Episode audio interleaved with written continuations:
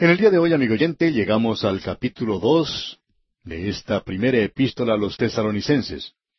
Hemos llegado ahora a la segunda parte de esta epístola. Aquí tenemos el motivo y método de un verdadero testigo de Jesucristo. Y eso lo encontramos en los primeros seis versículos. En este segundo capítulo de la primera epístola a los tesalonicenses, estamos observando la venida de Cristo, que es la esperanza que obra. Este es el rapto de la iglesia, la venida de Cristo por su iglesia. Y no es una doctrina para discutir, es una doctrina para vivir.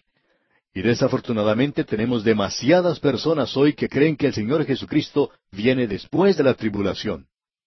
Hay también aquellos que piensan que Él va a venir antes, y otros que creen que Él vendrá durante la tribulación.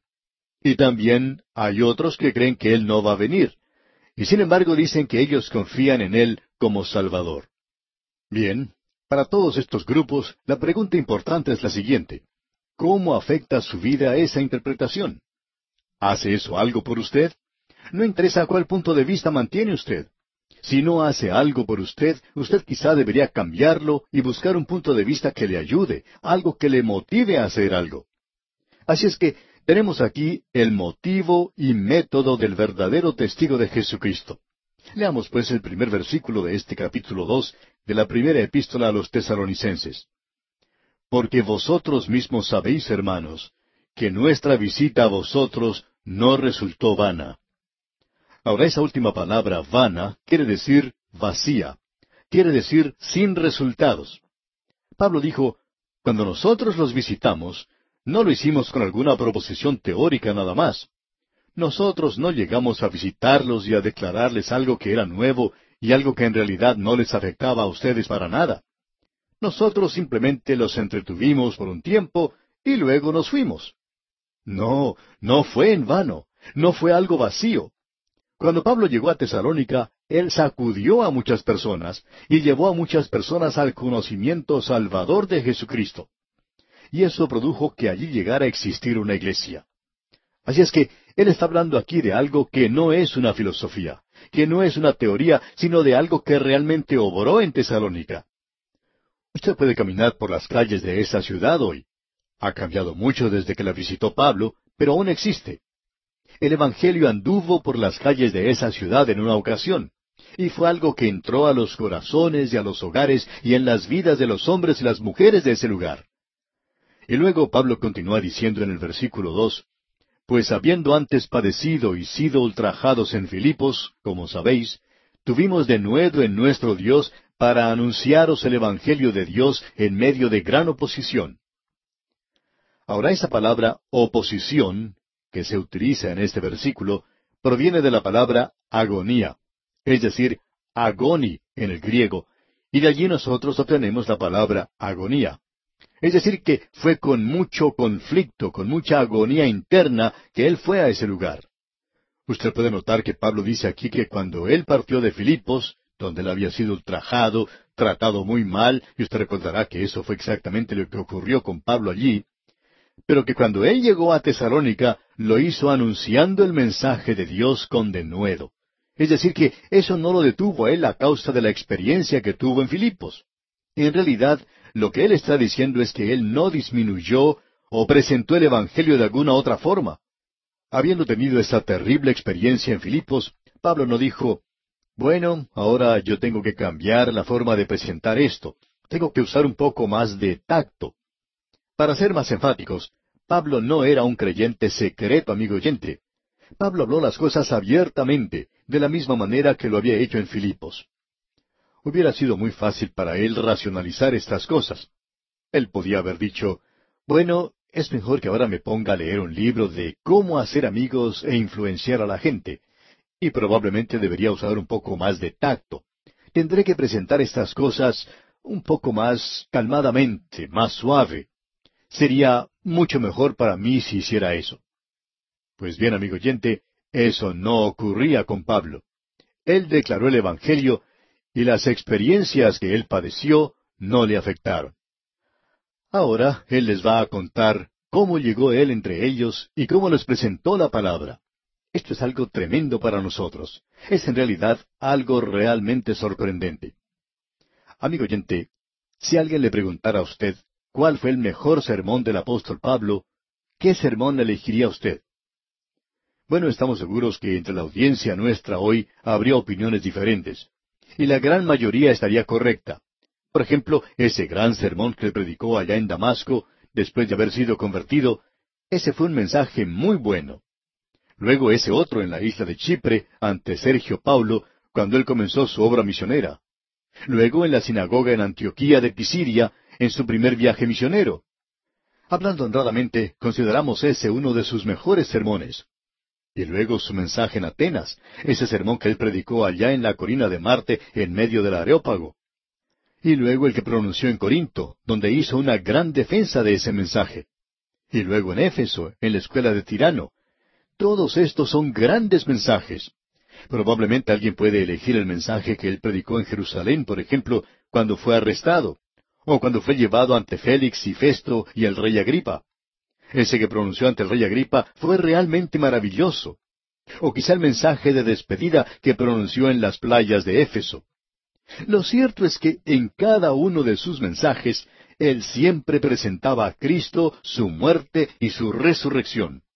Y hablando honradamente, amigo oyente, si yo tuviera que elegir su mejor mensaje, no elegiría ninguno de estos. Yo tomaría su vida en Tesalónica, no en forma escrita, sino en su caminar no en exposición, sino en la experiencia, no en su profesión, sino en su práctica.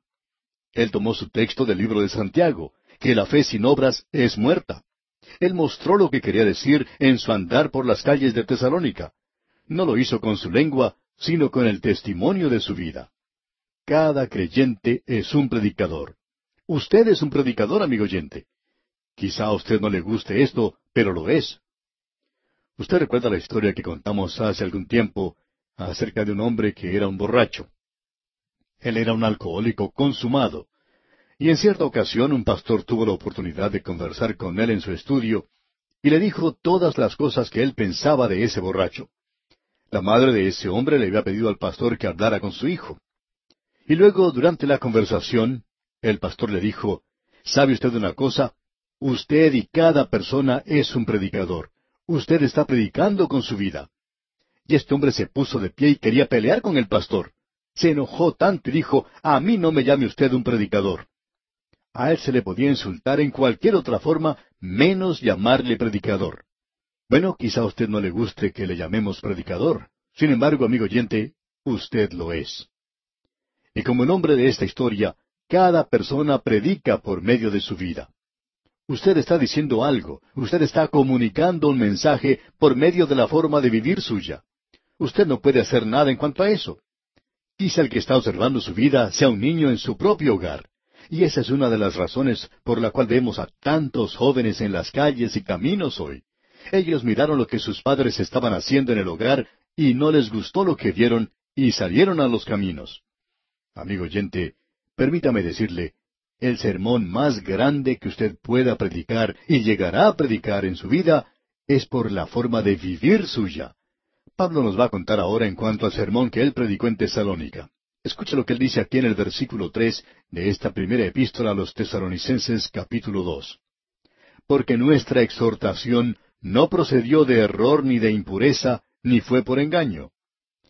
El apóstol Pablo va a presentar aquí la relación que existía entre él y los de Tesalónica. En primer lugar, él va a decir que él era como una madre para ellos y que él los consolaba. Vamos a ver eso en el versículo siete.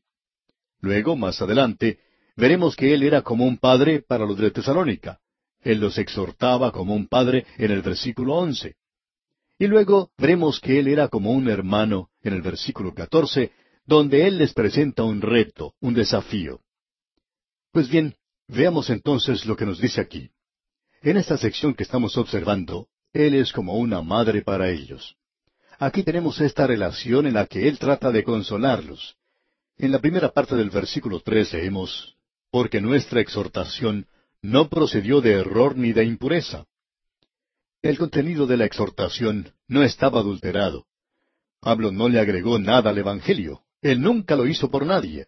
Él nunca lo cambió para complacer a grupos diferentes.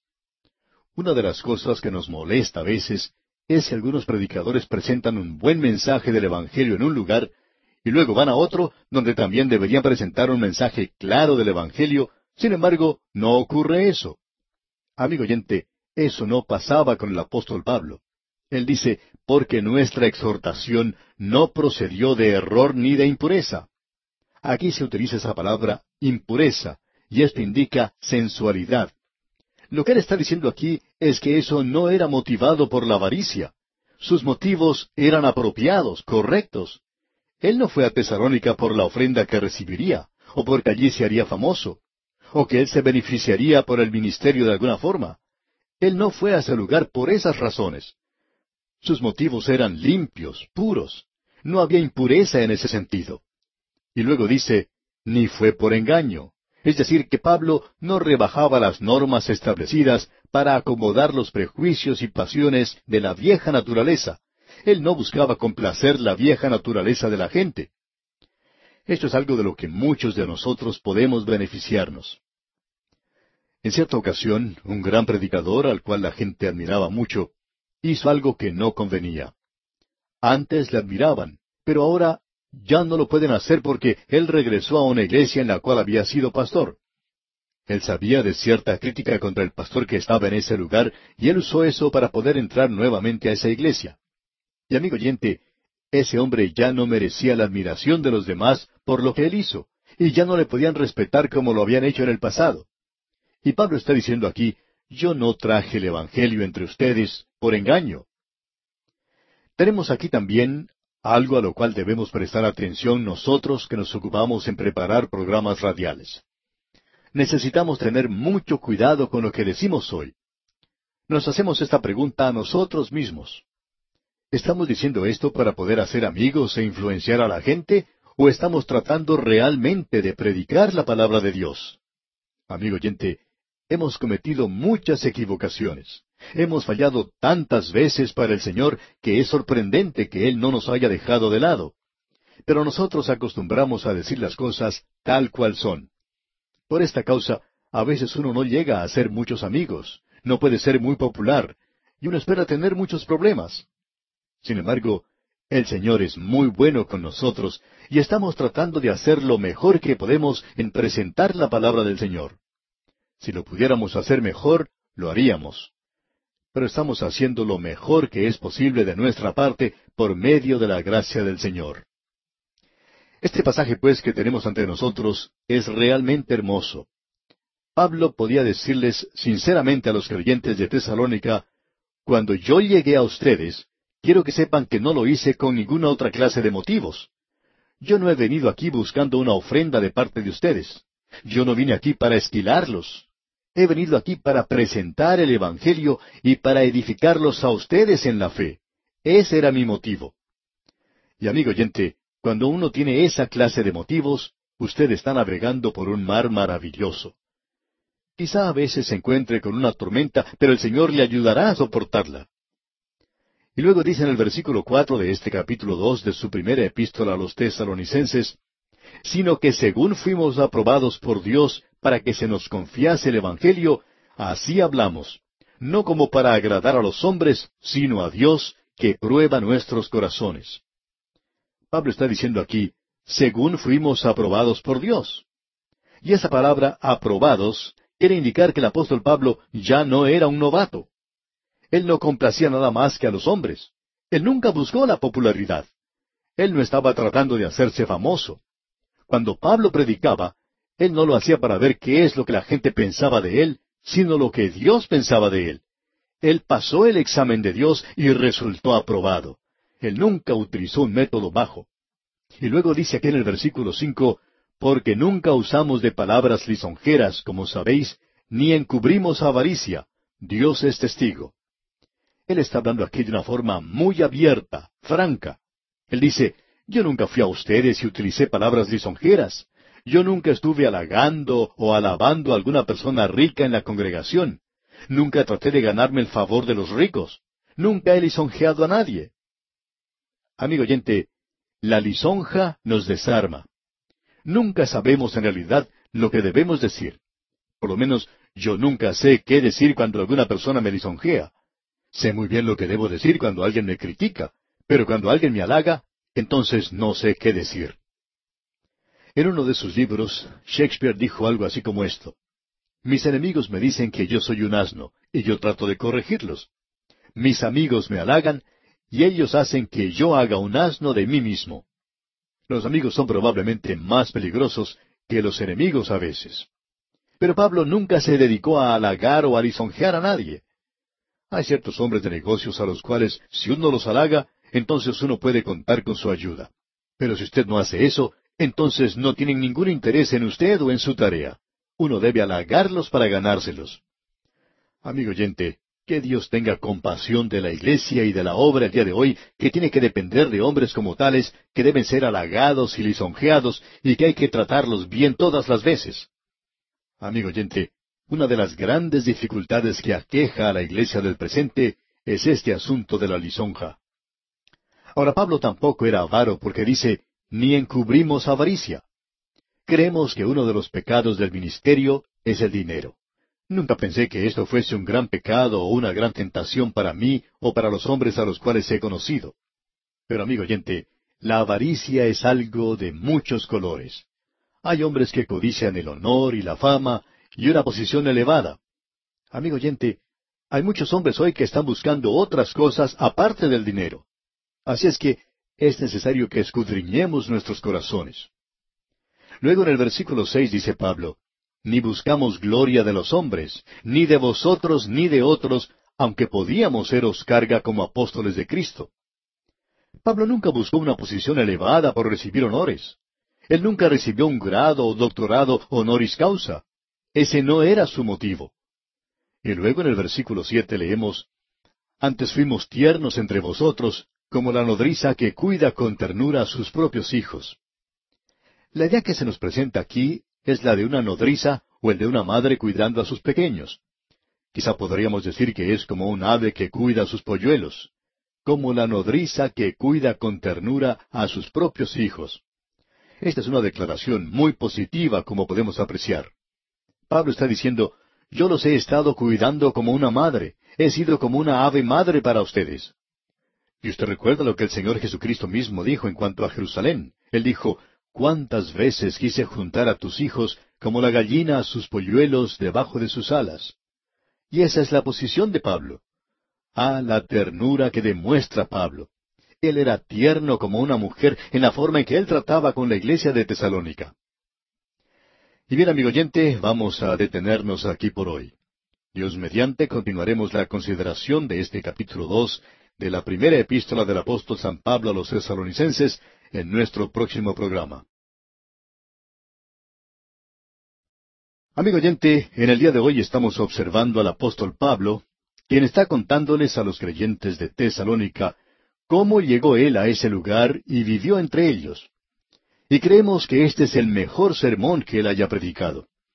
En nuestro último programa estábamos observando la vida del apóstol Pablo, el lado maternal, por así decirlo, de su ministerio. Él les dijo en el capítulo dos, versículo siete de esta primera epístola a los tesaronicenses, Antes fuimos tiernos entre vosotros, como la nodriza que cuida con ternura a sus propios hijos. Ahora esa palabra nodriza quiere decir una madre que está amamantando a sus hijos. Dijimos que era como un ave que cuida a sus polluelos. Destacamos también el hecho de que el Señor Jesucristo mismo dijo de Jerusalén, ¿Cuántas veces quise juntar a tus hijos como la gallina a sus polluelos debajo de sus alas? Y eso es lo que el Señor quiere hacer por todos nosotros los que pertenecemos a Él. El Señor Jesucristo utiliza muchas formas figuradas de hablar. Una de ellas es cuando habla acerca de las ovejas. Él es el pastor, Él entregó su vida por las ovejas. Él protege a las ovejas hoy y Él las reunirá algún día en su redil, donde ellas estarán seguras con Él. La otra forma figurada es esta idea que se presenta de una gallina con sus polluelos. Si usted ha tenido la oportunidad de visitar alguna casa de campo, ha podido ver allí alguna gallina clueca empollando sus huevos, y después de cierto tiempo salen del cascarón los polluelos. Y uno puede ver a esa gallina andando de un lugar a otro, cloqueando y esta gallina y sus pollitos pueden andar por muchas partes. Y si de pronto comienza a llover, la gallina trata de guiar a sus pollitos a un lugar seguro donde no se mojen. Pero si no tiene oportunidad de llegar a un lugar donde pueda cobijarse, se detiene en alguna parte y comienza a llamar a sus pollitos para que éstos se refugien debajo de sus alas. Y por más que llueva, y aun cuando la gallina se esté mojando, los pollitos no se mojan. ¿Y cuántas veces el Señor Jesucristo dijo, si vosotros hubierais venido a mí, os hubiera refugiado debajo de mis alas? El Señor puede protegernos de todas las cosas que nos atacan, aun de las mismas tentaciones. Él nos puede proteger de esto. Este es un cuadro maravilloso. Y Pablo está diciendo aquí, yo soy esa clase de predicador. Y esa es la clase de predicadores que hacen falta hoy. Quizá esta gente no sea muy elocuente o pueda presentar grandes sermones. Sin embargo, ellos son los pastores que pueden ayudar a aquellos que lo necesitan. Es mejor encontrar una de estas personas que tratar de escribir una carta a un programa radial, aun cuando se pueda recibir la respuesta por medio de una carta. Hay predicadores que creen en la palabra de Dios y que la predican y que pueden ayudar a los creyentes cuando éstos están en dificultades. Hay muchos predicadores que con el pasar de los años adquieren cierta experiencia y entonces pueden aconsejar no solo a aquellas personas de su misma edad, sino también a los jóvenes, con los cuales pueden tener una conversación abierta y sincera. Estos predicadores pueden ayudarle a usted, amigo oyente, porque son personas como el apóstol Pablo, que tienen un lado, digamos, materno en su ministerio. Y hay algunos que enfatizan este tipo de ministerio que tienen y son muy buenos para aconsejar a la gente. También tenemos el lado paterno del ministerio, y eso lo encontramos en el versículo diez. Pero vamos a continuar en esta sección considerando lo que nos dice ahora Pablo aquí en el versículo ocho. Tan grande es nuestro afecto por vosotros que hubiéramos querido entregaros no solo el Evangelio de Dios, sino también nuestras propias vidas, porque habéis llegado a sernos muy queridos. El apóstol Pablo tenía un amor genuino por los creyentes, y él estaba dispuesto a entregar su propia vida por los creyentes de Tesalónica. Podemos apreciar que él tenía con ellos una relación maravillosa. El apóstol Pablo fue un gran hombre de Dios. Usted puede notar ahora que en el versículo nueve aún se está tomando este tema de el lado materno del ministerio. Y luego vamos a considerar el lado paterno dentro de algunos instantes. Y dice Pablo en la primera parte de este versículo nueve, porque os acordáis, hermanos, de nuestro trabajo y fatiga. Y aquí tenemos una referencia directa a la madre, ya que ella es la que trabaja en esta forma. Y luego Pablo continúa diciendo en la segunda parte del versículo nueve, cómo trabajando de noche y de día, para no ser gravosos a ninguno de vosotros, os predicamos el Evangelio de Dios. Él está trabajando de día y de noche. Así es como trabaja una madre. El hombre puede trabajar de sol a sol, pero el trabajo de la madre nunca se acaba. La madre no es una clase de enfermera o nodriza que trabaja solo ciertas horas y que recibe su pago por eso. Pablo está diciendo aquí que él no era esa clase de persona. Él no pertenecía a algún sindicato. A veces nos preguntamos, ¿Por qué con todo este asunto de la liberación de la mujer, por qué no se organizan ellas y forman algún sindicato para las madres? Recomendamos eso. Quizás las madres lograrían que el sindicato apoyara que ellas trabajaran nada más que ocho horas diarias y luego que los niños fueran cuidados por el padre por otras ocho horas y las horas restantes las criaturas podrían estar al cuidado de los vecinos, por ejemplo. Quizá puedan lograr algo como eso, pero amigo oyente, no creemos en realidad que las madres gusten de hacer eso porque ellas obran de una manera un poco diferente. En cierta ocasión había dos muchachas que trabajaban juntas. Una de ellas tuvo que dejar el trabajo y no pudo ver a su amiga por mucho tiempo. Dos o tres años más tarde se encontraron en una de las calles de la ciudad.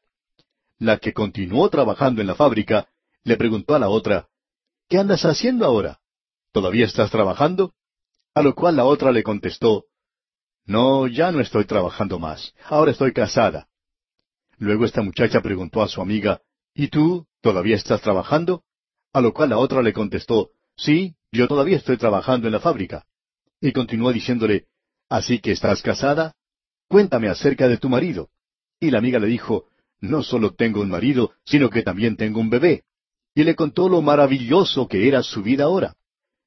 Cómo se había encontrado con este joven de quien se había enamorado y casado luego, y cómo ella se levantaba temprano para preparar el desayuno para su esposo, y cómo él la amaba en gran manera.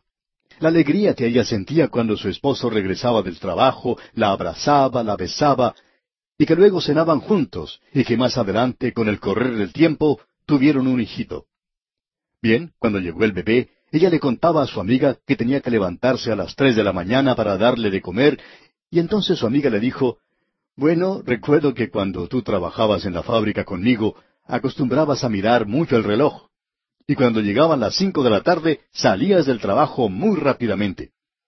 A lo cual la otra amiga contestó, Sí, pero ahora no tengo necesidad de mirar el reloj porque ahora trabajo muchas más horas.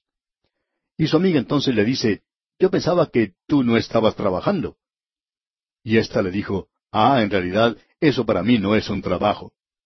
¿Por qué? Porque ahora ella es motivada por el amor, amigo oyente. Y eso es precisamente lo que Pablo nos está diciendo aquí. Yo he trabajado de noche y de día, no pertenezco a ningún sindicato, tampoco recibo salario alguno, no soy una persona asalariada. En cierta ocasión, un miembro de la iglesia se acercó a su pastor y le dijo, Usted tiene que ir a visitar a tal y tal persona. A usted se le paga para hacer eso. Y el pastor le contestó, Usted vaya a ver a esa persona. A usted no se le paga por hacerlo, y usted puede hacer probablemente un trabajo mucho mejor que lo que yo pueda hacer, porque nosotros no estamos en la obra del Señor bajo esas condiciones. Eso puso a ese miembro de la iglesia en una posición bastante difícil y tuvo que ir a visitar a esa persona. Y nunca más se dirigió a su pastor de esa manera. Amigo oyente, el apóstol Pablo era una nodriza como la que aquí se menciona. Y hay muchos pastores que hacen lo mismo que él.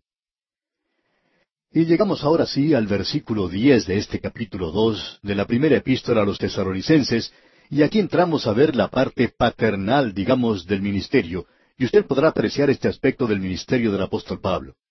Aquí él dice en la primera parte de este versículo diez, Vosotros sois testigos.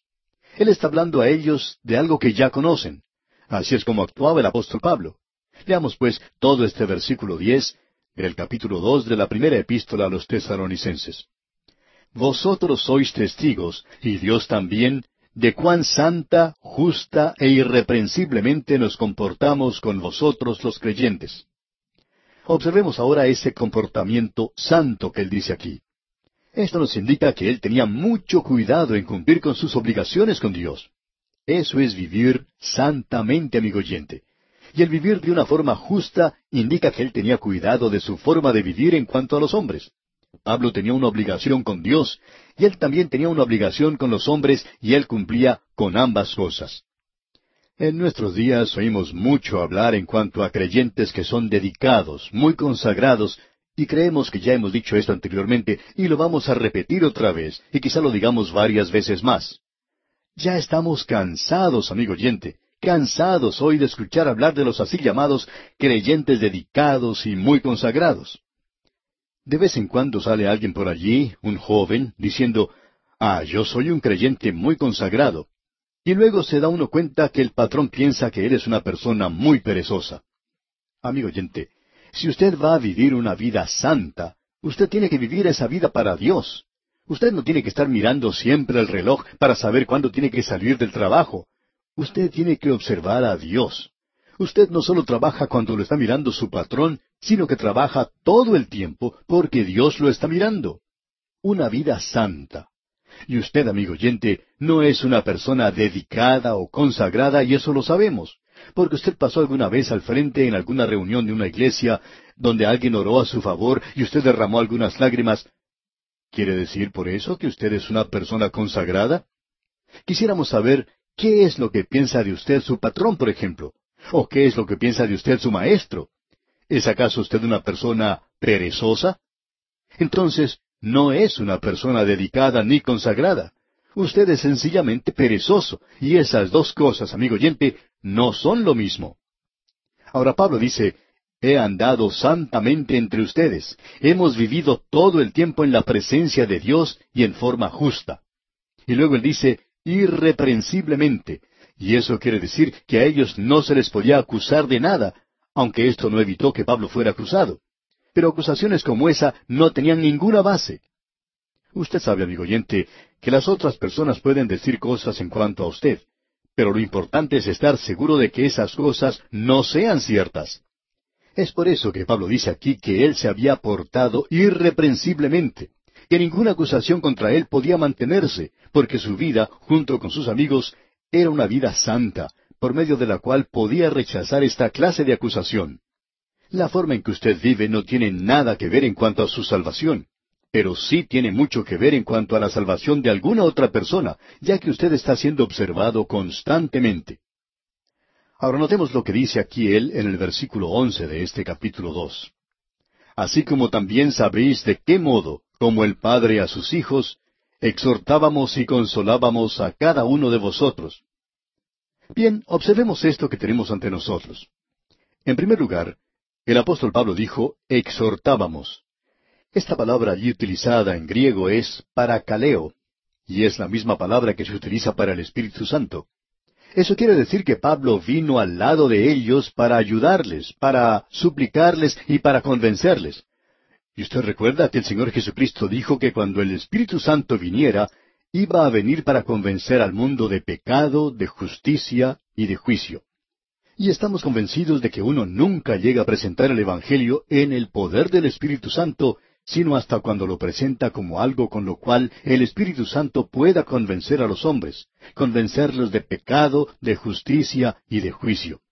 Estos tres elementos siempre están en el Evangelio. Y el apóstol Pablo está diciendo que esa es la forma en que él lo ha presentado, como un padre. Luego él continúa diciendo, consolábamos. Ahora esta palabra consolábamos no es la misma palabra que nosotros utilizamos hoy en día como consolar. Hemos visto su significado en el lado materno del ministerio del apóstol Pablo. En su lugar, la palabra aquí significa persuadir. Había una urgencia en el mensaje de Pablo a los tesalonicenses. Luego él los persuadía, urgía a los hombres. Así que, hermanos, os ruego, decía él. El apóstol Pablo podía rogarles, y esa es la forma en la cual nosotros deberíamos presentar el Evangelio hoy. Luego en la primera parte del versículo doce leemos, y os encargábamos. Y eso tiene una nota de severidad, de disciplina.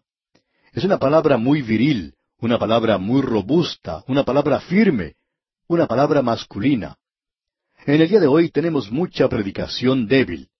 Son palabras lindas pronunciadas por una persona buena a una audiencia hermosa. Eso simplemente hace que uno preste oídos sordos a una predicación así. Ese no es el mensaje que encontramos aquí. Aquí hay cierta urgencia.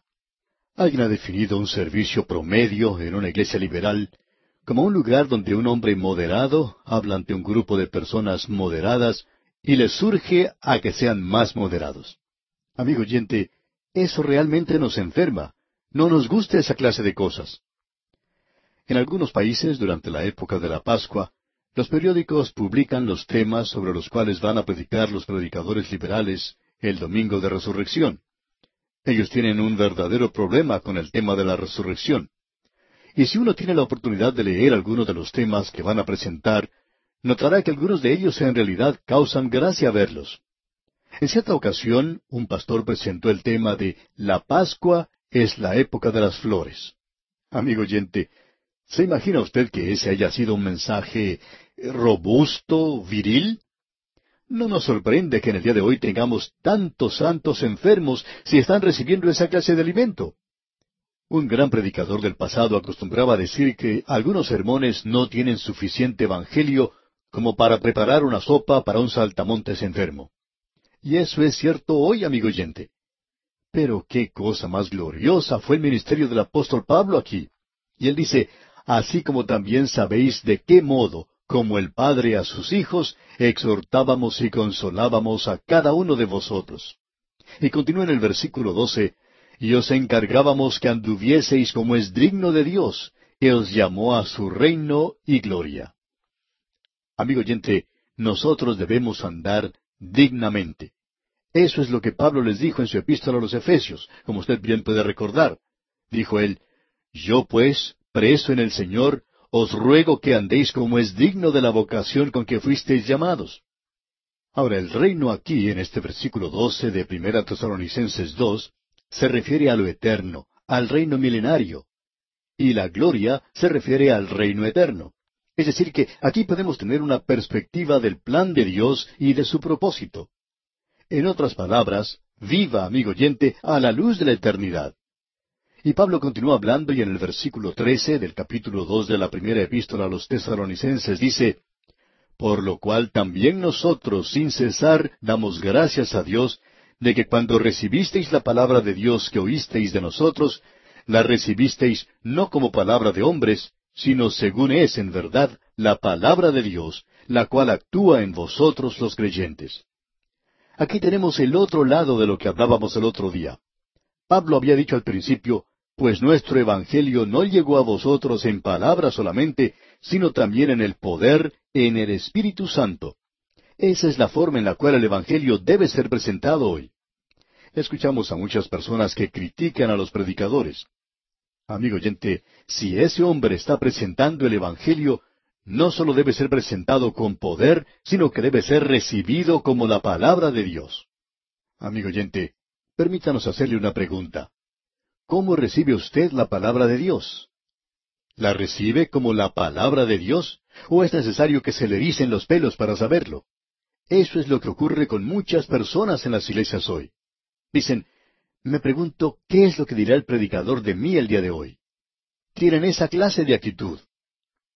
En cierta ocasión, dos hombres que tenían problemas mentales, podríamos decir, le hicieron esta pregunta al predicador. ¿Estaba usted pensando en nosotros cuando dijo tal y tal cosa? Y el predicador ni siquiera sabía que ellos estaban allí. Ellos verdaderamente dieron un agregado sentido a su importancia que no estaba justificado. El predicador opinó más tarde que ellos estaban equivocados si pensaban que él iba a perder tiempo tratando de dirigir su mensaje a personas así. Pero lo importante de notar aquí es que ellos no recibieron la palabra de Dios como si fuera la palabra de Dios. Entonces, no es sólo que debe ser predicada como la palabra de Dios, sino que también debe ser recibida como tal. Y amigo oyente, si usted la recibe de esa misma manera, así es como va a obrar en usted. Esa es la razón por la cual hay tantos creyentes que son fríos hoy. Son tan fríos como la cola de un pescado. Van a las iglesias y para ellos no significa nada. Y si no significa nada para usted, amigo oyente, entonces está perdiendo su tiempo. ¿Recibe usted la palabra de Dios? ¿La está recibiendo como la palabra de Dios? Si hace eso, amigo oyente, entonces hay una bendición allí para usted. Es decir, si ha sido presentada en el poder del Espíritu Santo. Amigo oyente, esperamos que sea posible unirnos en esto. Esperamos que nosotros podamos presentar la palabra de Dios en el poder del Espíritu Santo, y esperamos que usted la pueda recibir de la misma manera. Si eso sucede, entonces realmente se realizará algo en nosotros. Usted puede estar seguro de eso. Y aquí, amigo oyente, vamos a detenernos por hoy. Dios mediante, nuestro próximo programa Continuaremos y terminaremos nuestro estudio de este capítulo dos de la primera epístola del apóstol San Pablo a los tesaronicenses. Este capítulo dos es en realidad un capítulo muy destacado, porque aquí tenemos que la venida de Cristo es una esperanza que obra, o sea que actúa en el lugar donde nosotros vivimos. Continuamos hoy, amigo oyente, nuestro estudio en esta primera epístola del apóstol Pablo a los tesaronicenses. Y vamos hoy a considerar lo que dice el capítulo dos, comenzando con el versículo catorce. Este capítulo dos de esta primera epístola a los tesalonicenses es en realidad un capítulo muy destacado porque aquí tenemos la venida de Cristo es una esperanza que obra, es decir, que actúa en el lugar donde nosotros vivimos. Ya hemos visto antes en este capítulo el motivo y el método de un verdadero testigo de Cristo. Pablo estaba predicando la palabra de Dios. Esto irritaba a la gente, es decir, a algunos de ellos, a causa de su sal. Y si la sal entra a una vida fresca, es decir, donde hay pecado en la vida, entonces la palabra de Dios es como sal, y también fue luz. Y hay muchas personas que aman más las tinieblas que la luz porque sus obras son malas. Luego le vimos revelando algo que sentimos en el día de hoy es una gran necesidad en la iglesia. Aquí encontramos instrucciones de lo que la iglesia debe hacer. Lo que Pablo está indicando aquí es que la iglesia debería reflejar la familia de Dios aquí en esta tierra. No nos referimos a lo que se escucha tanto en algunas iglesias hoy que dicen, ah, nuestra iglesia es una iglesia para la familia. Porque comprendemos que una declaración así significa esto. Traiga toda su familia a la iglesia y nosotros enviaremos a la más pequeñita una clase especial de niños de su edad. Allí ella podrá jugar o dormir si le gusta. Luego enviaremos al jovencito con un muchacho de su misma edad y estará con su propio grupo. Luego tomamos a los adolescentes y los ponemos con los demás adolescentes. Y entonces la mamá y el papá pueden ir y asistir a las clases de las parejas y el abuelo y la abuela, pues, pueden ir a la clase de los ancianos. Hay personas que llaman a esto una iglesia para la familia. Pero Pablo no sabía nada en cuanto a esta clase de cosa. Y hablando honradamente, no creemos que él diera su aprobación a estas cosas. Lo que él quería decir aquí es que la iglesia debe revelar en una comunidad lo que la familia debería revelar. La relación del esposo y la esposa casados y el hijo en el hogar debe mostrar el aspecto triple del amor de Cristo y de Dios por el mundo hoy. Por ejemplo, el esposo tiene una responsabilidad, y esa responsabilidad es la esposa y su hijo. Eso ya lo vimos en la carta a los Efesios. Ahora, aquí en la primera carta a los tesalonicenses, Pablo ya nos ha dado el lado materno, por así decirlo, de la iglesia, la iglesia local. Y él fue como una madre para la iglesia en Tesalónica. La idea que se nos presentó aquí era el de una ave que con sus alas cuida a sus polluelos. Y él no trabajó nada más que ocho horas al día. Él estaba en su tarea todo el tiempo, porque él era como una madre para ellos. Luego, él también hizo las veces de padre. Y uno necesita este aspecto también. La tragedia de los divorcios hoy es que, según opinamos, probablemente muchos matrimonios deberían separarse porque se están peleando como perros y gatos, y es necesario que se salgan del cuadrilátero para que se separen y dejen de pelear. Pero amigo oyente, la tragedia es para los hijos en ese hogar, porque ese niño o esa niña debería experimentar en su vida un amor materno y también debería experimentar en su vida un amor paterno. El amor paterno se expresa en la disciplina. Pablo dice que él era como un padre para la iglesia de Tesalónica. Y nosotros necesitamos eso hoy. Hay algunos predicadores y maestros de la Biblia que nunca se les ocurre predicar de otra cosa sino del consuelo. Siempre están tratando de consolar a los santos. Y eso será quizá porque ninguno de ellos ha tenido demasiada experiencia como pastor. Ellos van de un lado para otro, de un lugar a otro, consolando a los santos, y muchos, claro, aprecian esto porque a la mayoría de nosotros nos gusta ser consolados. Es bueno saber que alguien está interesado en uno y que demuestra ese interés consolándolo. Pero hay otro aspecto, y es el de la disciplina. Y la disciplina no es algo que solo está haciendo falta en el hogar y en el país, sino que también hace falta en la iglesia hoy. Ese es el aspecto paternal. En el día de hoy vamos a considerar el lado fraternal. El aspecto fraternal también es algo importante. Es el lado del niño, y allí hay una responsabilidad, y aquí es donde se presenta el aspecto del hermano. Usted recordará que en nuestro programa anterior dejamos nuestro estudio en el versículo trece de este capítulo dos de la primera epístola a los tesalonicenses. Pues bien, veamos nuevamente este versículo porque nos dice cosas importantes. Leamos el versículo trece otra vez. Por lo cual también nosotros sin cesar damos gracias a Dios de que cuando recibisteis la palabra de Dios que oísteis de nosotros, la recibisteis no como palabra de hombres, sino según es en verdad la palabra de Dios, la cual actúa en vosotros los creyentes. Mencionamos en nuestro programa anterior que Pablo no solamente enfatizaba que la palabra de Dios había salido en poder y en el Espíritu Santo, y dijimos que él nos hablaría de eso nuevamente, como veremos más adelante. Salió pues en demostración y poder del Espíritu Santo, y así es como debe ser predicada, y uno debe orar para que el Espíritu de Dios la utilice. Pero amigo oyente, el otro lado de la moneda le dice al creyente, ¿cómo recibe usted la palabra de Dios? ¿La recibe usted como si fuera en realidad la palabra de Dios? Hubo en cierta ocasión un predicador muy famoso y que tenía un ministerio muy cálido y efectivo. Sin embargo, en su propia iglesia se notaba una frialdad como no había en ningún otro lugar. ¿Por qué? ¿Sería acaso debido al predicador en el púlpito? No, amigo oyente. Él estaba presentando la palabra de Dios y lo estaba haciendo de una forma muy cálida. Es decir, que él estaba presentando la palabra de Dios según Dios se la revelaba a él. Pero la forma en que la gente la recibía.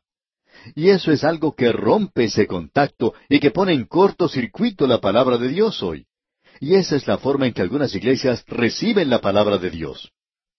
Que Dios tenga misericordia de una iglesia que tiene un predicador que enseña bien la palabra de Dios, y esto hemos podido observarlo en algunas partes, que cuando una iglesia recibe buena enseñanza bíblica, y ellos usan mal esto y lo abusan y no reciben la palabra de Dios que ese predicador les está dando, Dios prácticamente cerrará las puertas de esa iglesia.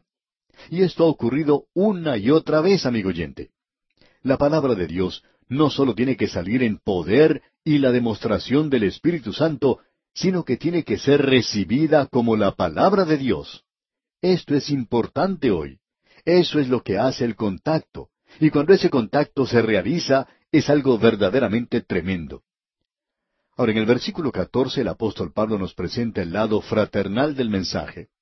En su ministerio, el apóstol presenta el lado del hermano. Leamos este versículo 14. Porque vosotros, hermanos, vinisteis a ser imitadores de las iglesias de Dios en Cristo Jesús que están en Judea, pues habéis padecido de los de vuestra propia nación las mismas cosas que ellas padecieron de los judíos. Ahora, ¿qué es lo que nos hace hermanos hoy?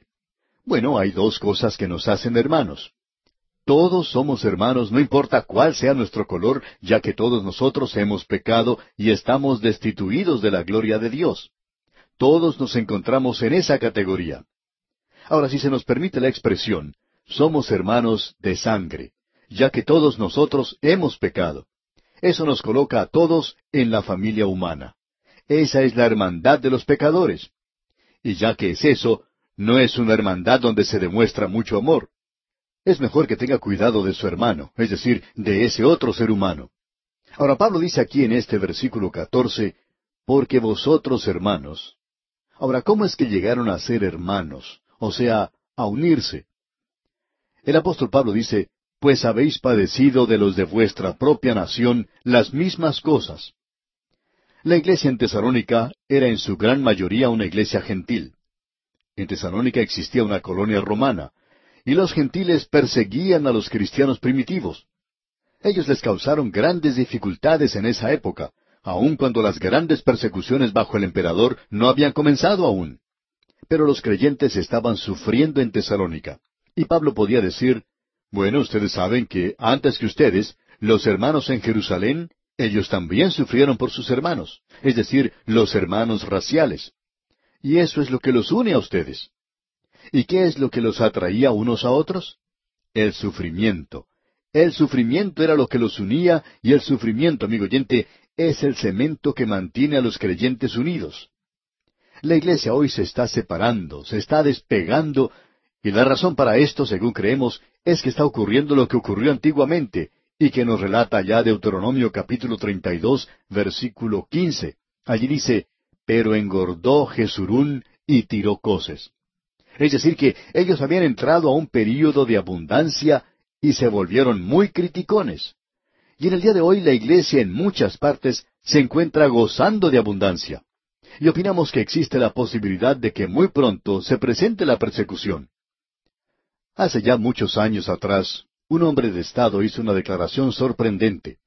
En ella dijo que los creyentes tendrían que sufrir por su fe.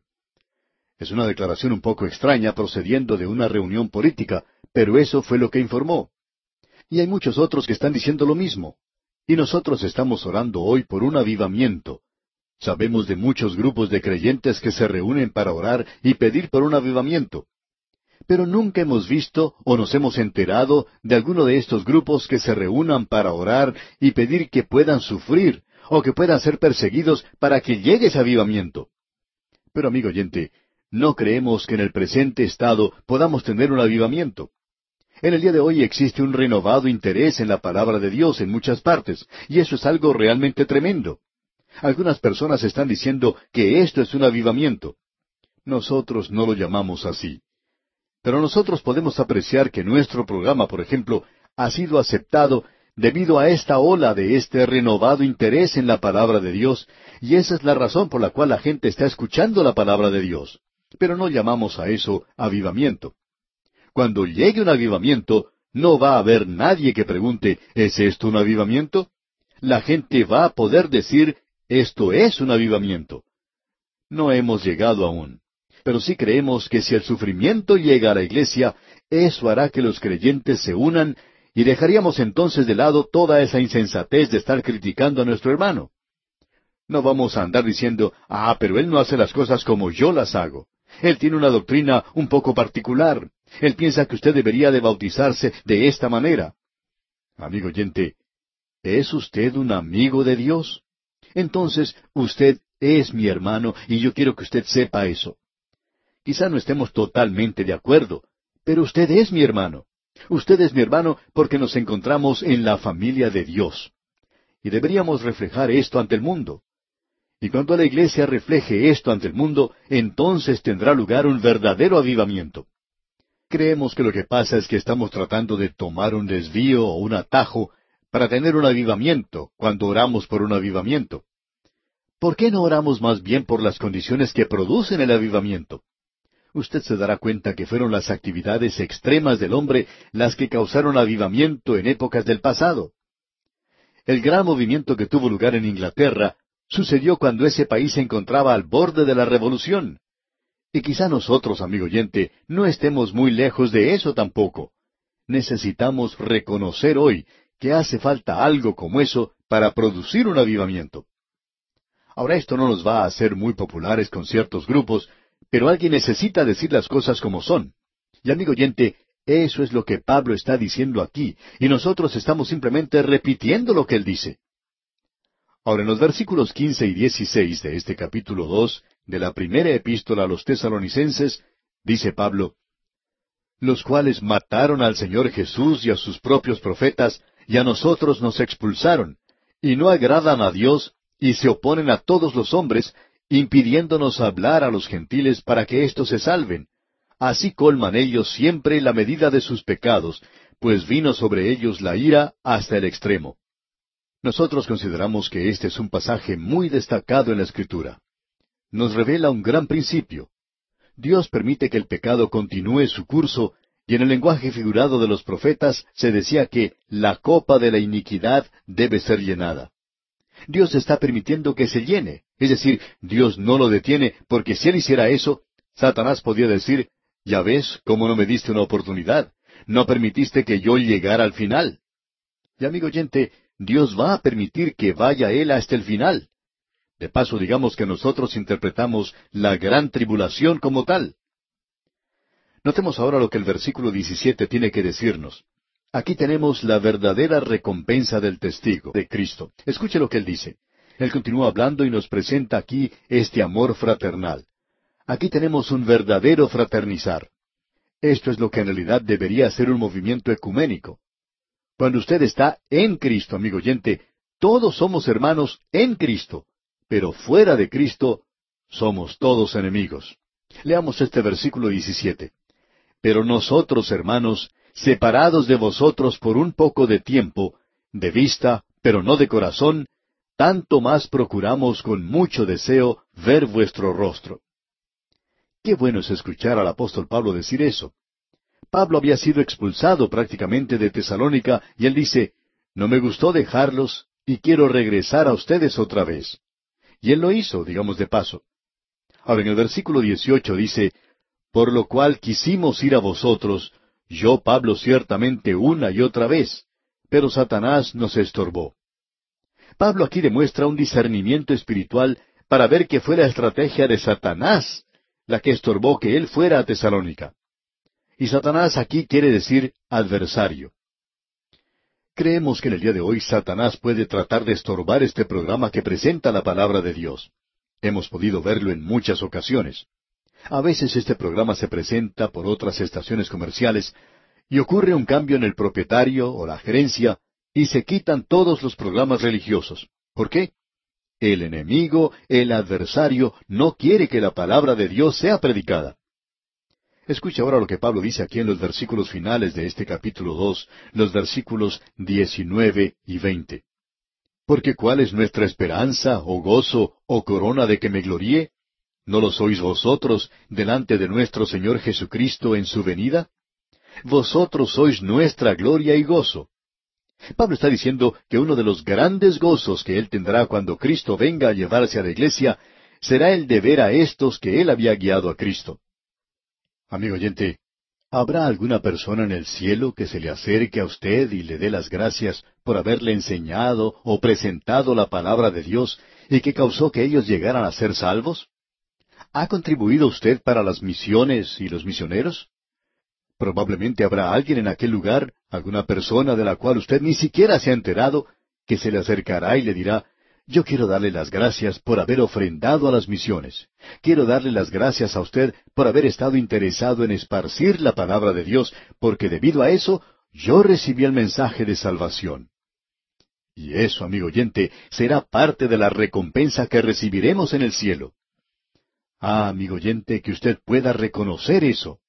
Una cosa es creer que Jesús va a sacar a su iglesia de este mundo, y otra cosa es ver al lado suyo a alguien que ha confiado en Cristo a causa de lo que usted ha hecho. Y bien, amigo oyente, así concluimos nuestro estudio de este capítulo dos de la primera epístola del apóstol Pablo a los tesalonicenses.